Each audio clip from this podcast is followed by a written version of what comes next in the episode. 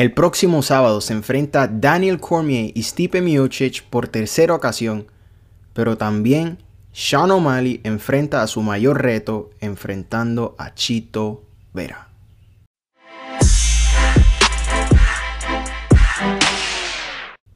¿Qué tal fanáticos del MMA? Yo soy Eric Alexander y esto es Liga Combate, tu canal favorito para enterarte de todo lo que sucede en el mundo del MMA en español.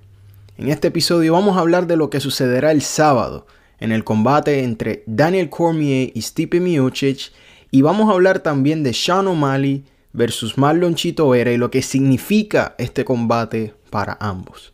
Pero antes de comenzar, como siempre, quiero invitarte a que te suscribas a este canal, que le dejes la campanita para que actives las notificaciones y hazme un favor y darle un Superman Punch al like button y comparte este video con todos tus amigos. Daniel Cormier, Stipe Miocic, Marlon Chito Vera, Sean O'Malley. Vamos a comenzar con el combate semiestelar de la noche.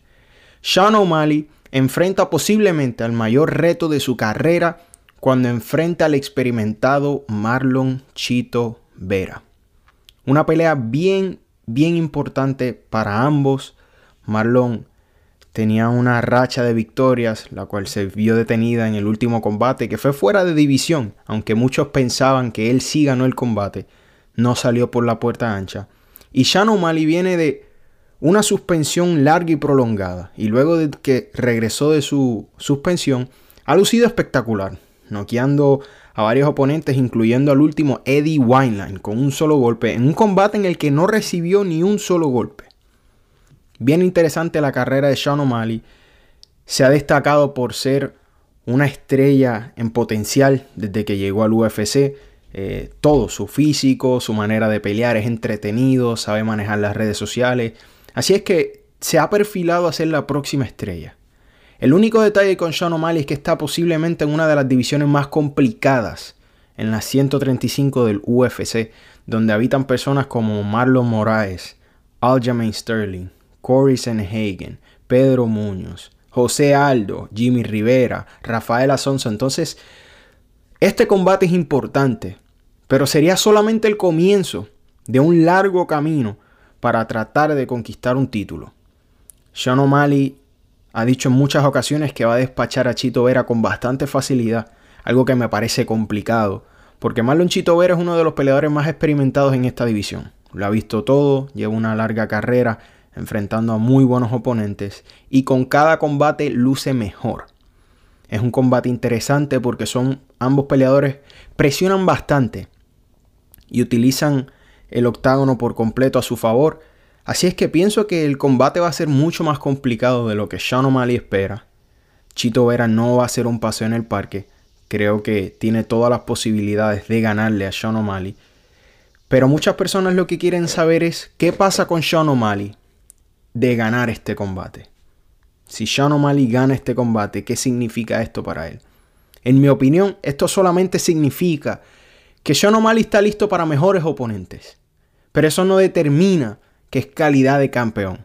Eso no determina que esté entre los mejores. Porque esta división está cargada. Le voy a decir algunos de los nombres en el top 10. Rob Font, Cody Steyman, Rafael Asonso, Jimmy Rivera, José Aldo, Pedro Muñoz, Corey Sanhagen, Cody Garbrandt. Entonces, está en una división bien cargada y el camino al título va a ser bien complicado para Sean O'Malley. No estamos dudando de sus capacidades, no estamos diciendo que no sea capaz de hacerlo, estamos diciendo que queremos verlo en acción para poder pasar un juicio. Por el momento ha lucido muy bien. Es un gran prospecto ante mis ojos pero nada más. Porque hay mucho que demostrar en una división tan profunda de talento. Y Marlon Chito Vera es el comienzo de esto. Para Marlon esto sería una gran victoria. Se apuntaría un nombre bastante conocido, tal vez no en experiencia, pero sí en fama. Sabemos que Sean O'Malley genera buenos números y tiene, genera mucho interés público. Y una victoria para Chito en un pay-per-view como coestelar sería muy grande. Significaría mucho para el peleador. Así es que le deseamos toda la suerte del mundo a ambos peleadores. Y déjenme saber ustedes aquí abajo en los comentarios quién creen que va a ganar este combate. Marlon Chito Vera o Sean O'Malley y por qué vía. Ve a los comentarios y déjame saber. Ahora sí pasamos al evento estelar de la noche. Daniel Cormier, Stipe Miocic 3. Una de las mejores trilogías posiblemente en los pesados del UFC. Interesante por demás por lo que conlleva y lo que significa este combate para ambos. Tenemos un Stipe Miocic considerado el mejor de todos los tiempos, el único peleador en defender el título de los pesados en tres ocasiones consecutivas.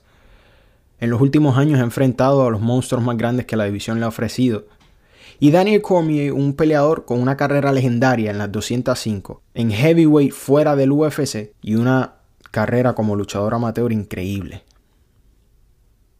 Se están disputando verdaderamente quién es el mejor de todos los tiempos en heavyweight. Hay personas que no gustan de este argumento. Hay personas que hablan de personas como Fedor Emelianenko inclusive Cain Velázquez.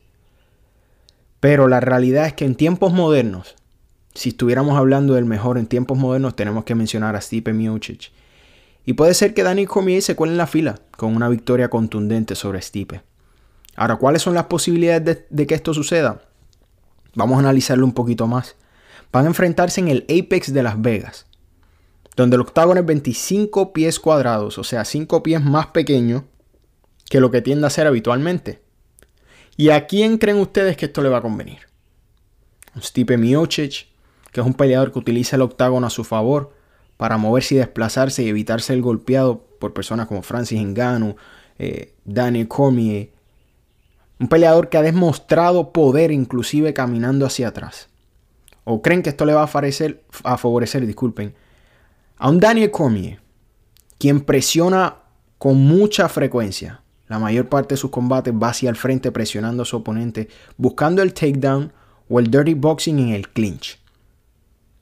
Si necesitan mi opinión, mi opinión es que este octágono favorece grandemente a Daniel Cormier. Un octágono más pequeño, un peleador más pequeño entre él y Stipe, Sabemos que Daniel Cormier no, no tiene el cardio de los dioses, pero Stipe tampoco. Entonces, yo veo a Daniel Cormier ejerciendo mucha presión sobre el actual campeón y buscando el takedown con el ground and pound o un knockout como lo, lo que sucedió en su primer combate.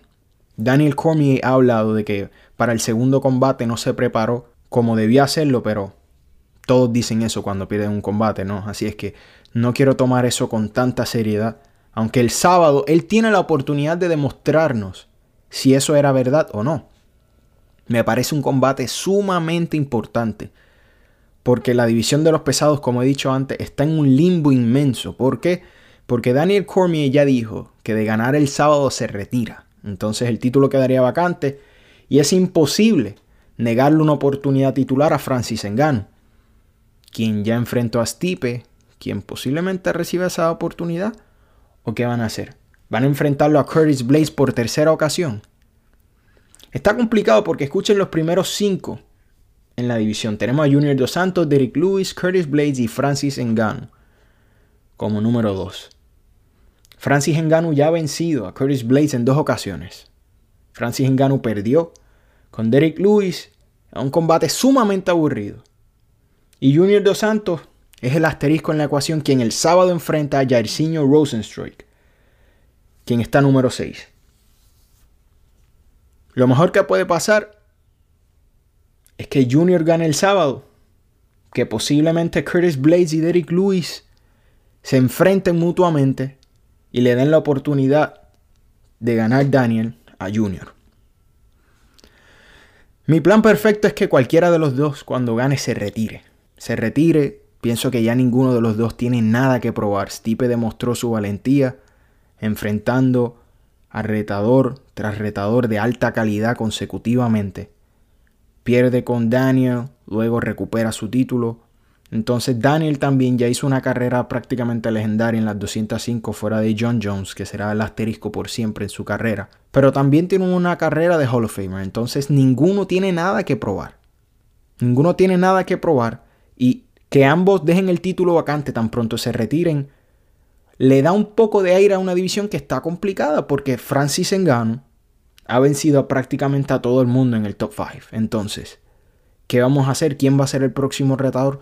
No lo sabemos. Posiblemente Derek Lewis se enfrenta a Curtis Blades para determinar, aunque sea una tercera vez o, segunda, quién va a enfrentar a Francis de él eh, pelear por el título si alguno de los dos lo dejara vacante. Quiero saber qué piensan ustedes. ¿Qué piensan ustedes de la división? ¿Qué piensan ustedes de estos dos combates tan interesantes y significativos para cada una de sus divisiones? ¿Y por qué vía creen que ganará su escogido el sábado en la noche?